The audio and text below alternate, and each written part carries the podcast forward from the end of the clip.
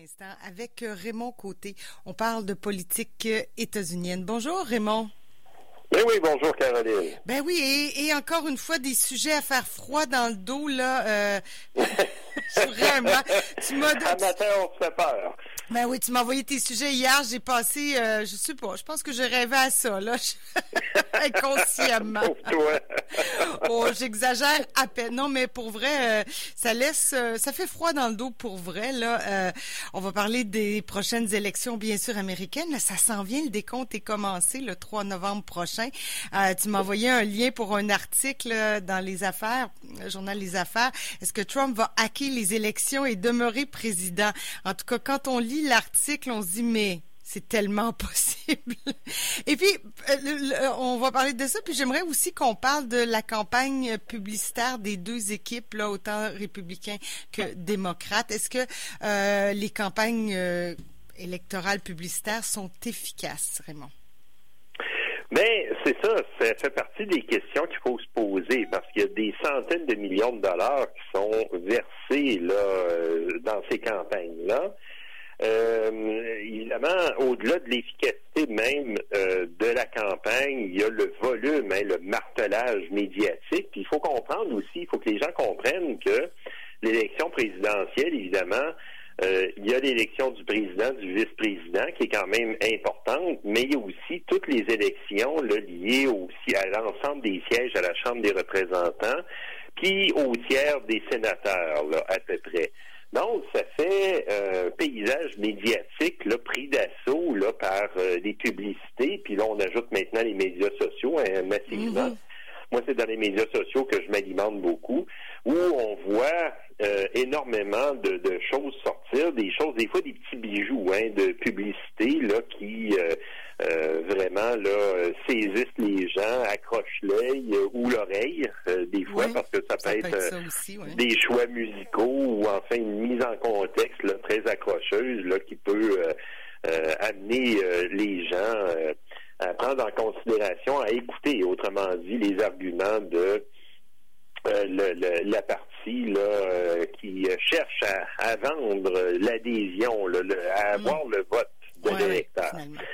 Et euh, là, évidemment, tout ce mouvement-là s'est accéléré et euh, ce qu'on voit actuellement, euh, c'est des réorientations dans les efforts publicitaires, entre autres la campagne de Joe Biden, au grand soulagement des démocrates du Texas, décidé d'investir sur le Texas parce que la course est chaude. Mais là, c'est ça, on se rend compte que j'imagine qu'il y a une possibilité là, d'avoir le Texas.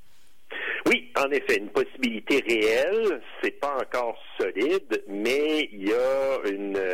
Euh, en fait, actuellement, on est tout près. Là, on est presque à l'égalité euh, statistique dans les sondages.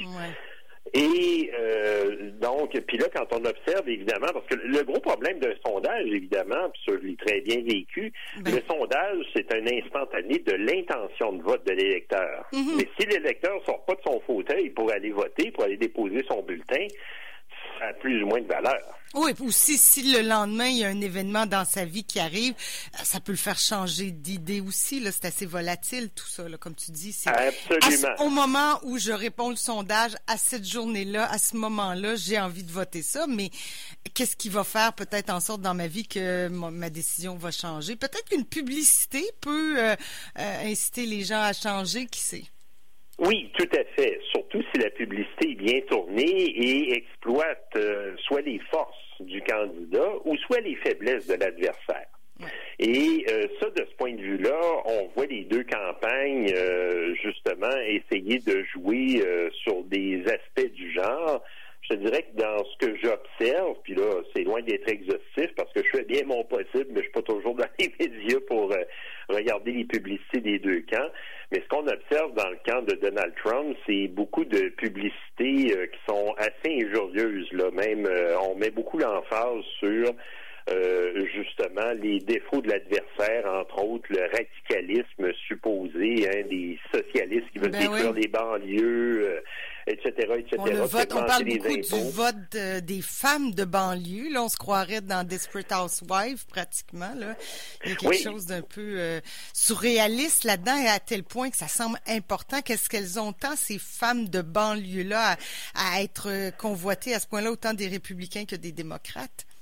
Mais premièrement, dans les banlieues, évidemment, il faut comprendre qu'aux États-Unis, les centres-villes sont euh, souvent des zones qui ont été plus ou moins ravagées. Il y a même des endroits, euh, un cas extrême comme la ville de Détroit, euh, où le centre-ville est pratiquement une zone de guerre, avec des terrains vagues et euh, une concentration carrément de pauvreté. Mais dans les banlieues américaines, euh, quand on parle vraiment du style de vie, hein, de l'American Way of Life, c'est vraiment dans la banlieue où les gens se réfugient pour avoir une vie qui se veut sécuritaire, confortable, euh, satisfaisante, puis surtout avec euh, un voisinage aussi là qui qui est rassurant et qui est blanc et bien pensant. Oui, ben, il y a, ben, y a, oui, il y a ça en partie. C'est pas tout à fait. Euh, c'est sûr que ce n'est pas une règle générale. Euh, parce que il y a aussi une classe moyenne relativement aisée euh, chez les Afro-Américains et chez certains Latino-Américains, mais c'est vrai qu'elle a tendance à être passablement plus blanche cette fameuse banlieue-là et à être aussi plus éduquée que la moyenne, que ce soit le centre-ville ou que ce soit en milieu rural. C'est certain que il y a des exceptions à toute règle. Alors oui, on fait des généralités, là, on s'entend là-dessus. Puis, euh, oui, absolument, on, dessine à gros traits la situation, mais je reviens sur le mot plus éduqué, donc plus de sens critique, donc euh, capable de lire entre les lignes du discours de Trump. Moi, c'est ce que j'en comprends aussi. Si on est plus éduqué, normalement, on devrait être capable de, de voir les mensonges ou de comprendre que Trump ment à, à lui aussi à gros traits. Mais pour certaines personnes, oui, mais ça dépend quel est l'objectif de l'électeur. Et c'est là où tout le défi, justement, des campagnes publicitaires. C'est d'aller toucher les gens où euh, ça où ça les euh, ça, ça, ça, touche leur sensibilité ou où ça fait mal aussi. Parce que tu, tu peux il y a tout le phénomène de la publicité négative euh, qui est une arme redoutable en politique, en campagne électorale. On connaît ça au Canada, mais c'est un phénomène qui est très, très fort aux États-Unis. Et euh, je soulignais justement que la campagne de Donald Trump fait de la publicité négative, mais de la publicité négative très outrancière. Euh, en disant carrément que euh, Biden, s'il devient président, il va interdire aux gens d'exercer leur religion, euh, blablabla. Mm-hmm. C'est vraiment, en, fait, c'est quelque chose là qui dépasse le sens commun en quelque sorte et qui va être un repoussoir justement pour cette clientèle-là de banlieue. Mais en contrepartie, on a des exemples du côté euh, du camp de Joe Biden. Premièrement, euh, il faut dire que la campagne de Joe Biden a été assez modérée dans ses attaques de Donald, concernant Donald Trump. En fait, la campagne s'est beaucoup orientée à mettre en évidence euh, non seulement l'expérience de Joe Biden, mais surtout son humanité, son empathie. Oui, le bon Joe, le bon papa de l'Amérique. Ben oui, c'est ça, qui a, qui a pas peur là de de parler aux enfants. Euh, bon, il y a, une vidéo là, qui a tourné énormément là où euh, il console, en fait, euh, il donne de l'espoir à un jeune qui est affecté par le bégaiement en disant moi aussi je bégayais puis je m'en suis sorti. Regarde, t'es capable toi aussi. Alors c'est c'est évidemment il y a beaucoup de stock que l'équipe de Joe Biden peut exploiter là-dessus. Mais euh, je dois dire, un des objectifs aussi euh, de la chronique, c'est de mettre l'accent sur euh, une, campagne de publicité négative à l'encontre de Trump que la campagne de Joe Biden fait, mais sans tomber dans l'insulte et en utilisant directement les déclarations de Donald Trump. Et il y, y, a deux exemples absolument savoureux, là, particulièrement une publicité où euh, le président Trump dit à répétition euh, qu'il va quitter euh, les États-Unis là s'il perd. Mais en fait, ce qui est savoureux, c'est qu'on commence avec un petit air de guitare, là, hein, un petit air du pays, là, typique des États-Unis. avec différents États de l'Amérique profonde, donc l'Iowa, le Michigan, l'Ohio, la Caroline du Nord, la Floride.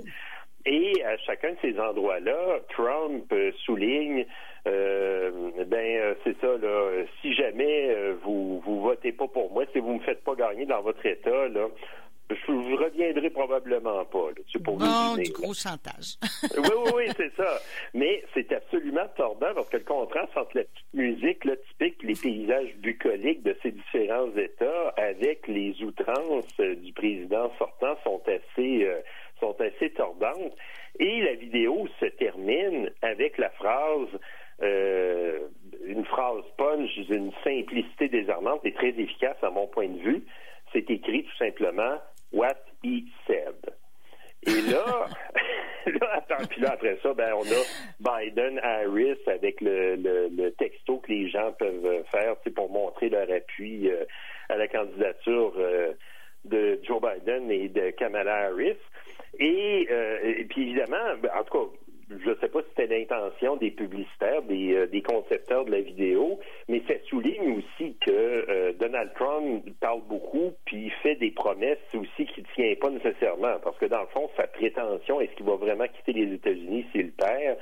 Euh, ça se peut que ce soit une autre promesse brisée. Là. Ben, en tout cas, autant qu'ils viennent pas au Canada, je veux dire, ils peuvent pas quitter les États-Unis, mais... Ben, on va se le souhaiter. Bon, il revive en Corée du Nord.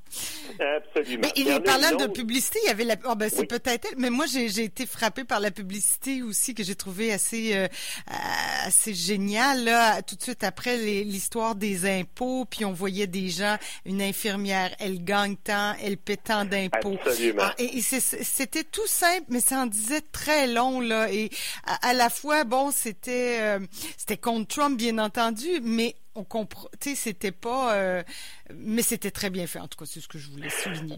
Absolument, tu fais très bien de le souligner. C'est de la publicité typique de la campagne de Biden que je trouve très efficace. Puis là, il y en a une qui est toute récente, qui est du bonbon. Quant à moi, en plus, elle, elle est très courte. Elle dure à peine 18 secondes. Alors, ça punch.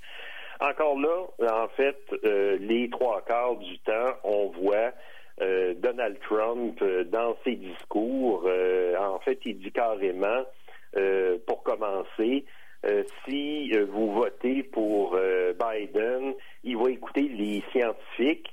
puis là, après ça, il rajoute dans un autre discours, Biden veut écouter le docteur Fauci, hein, l'expert.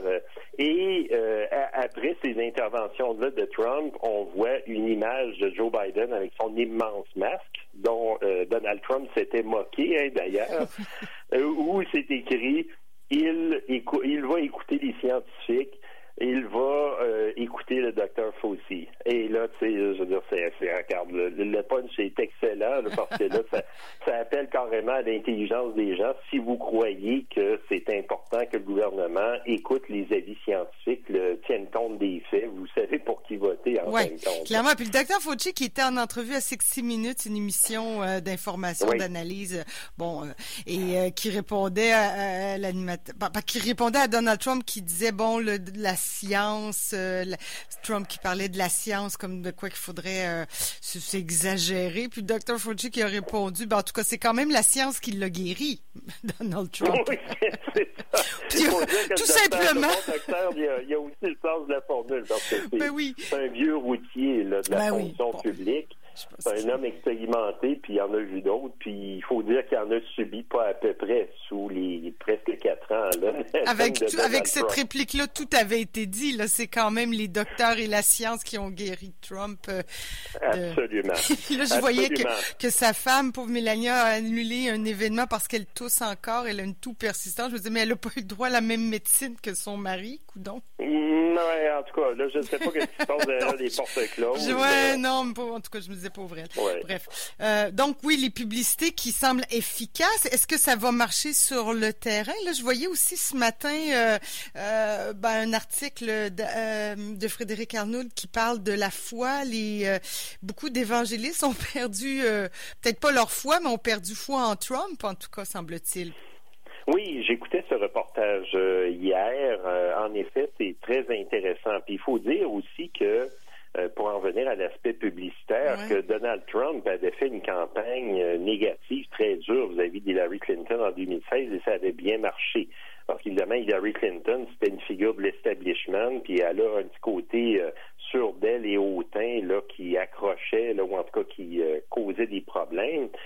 Euh, mais évidemment, au-delà de ça, euh, Donald Trump euh, mène une campagne qui est calamiteuse, là, parce que quand on parle de, campagne publicitaire, toutes ces interventions publiques qui sont rapportées dans les médias, qui sont carrément filmées en direct aussi, il y a quelque chose là qui peut amener justement certaines clientèles qui étaient passablement fidèles, entre autres au Parti républicain, entre autres sur des enjeux comme le droit à l'avortement, c'est ça qui était souligné dans le reportage, euh, qui font que même si cet enjeu-là, il n'y a, pas de,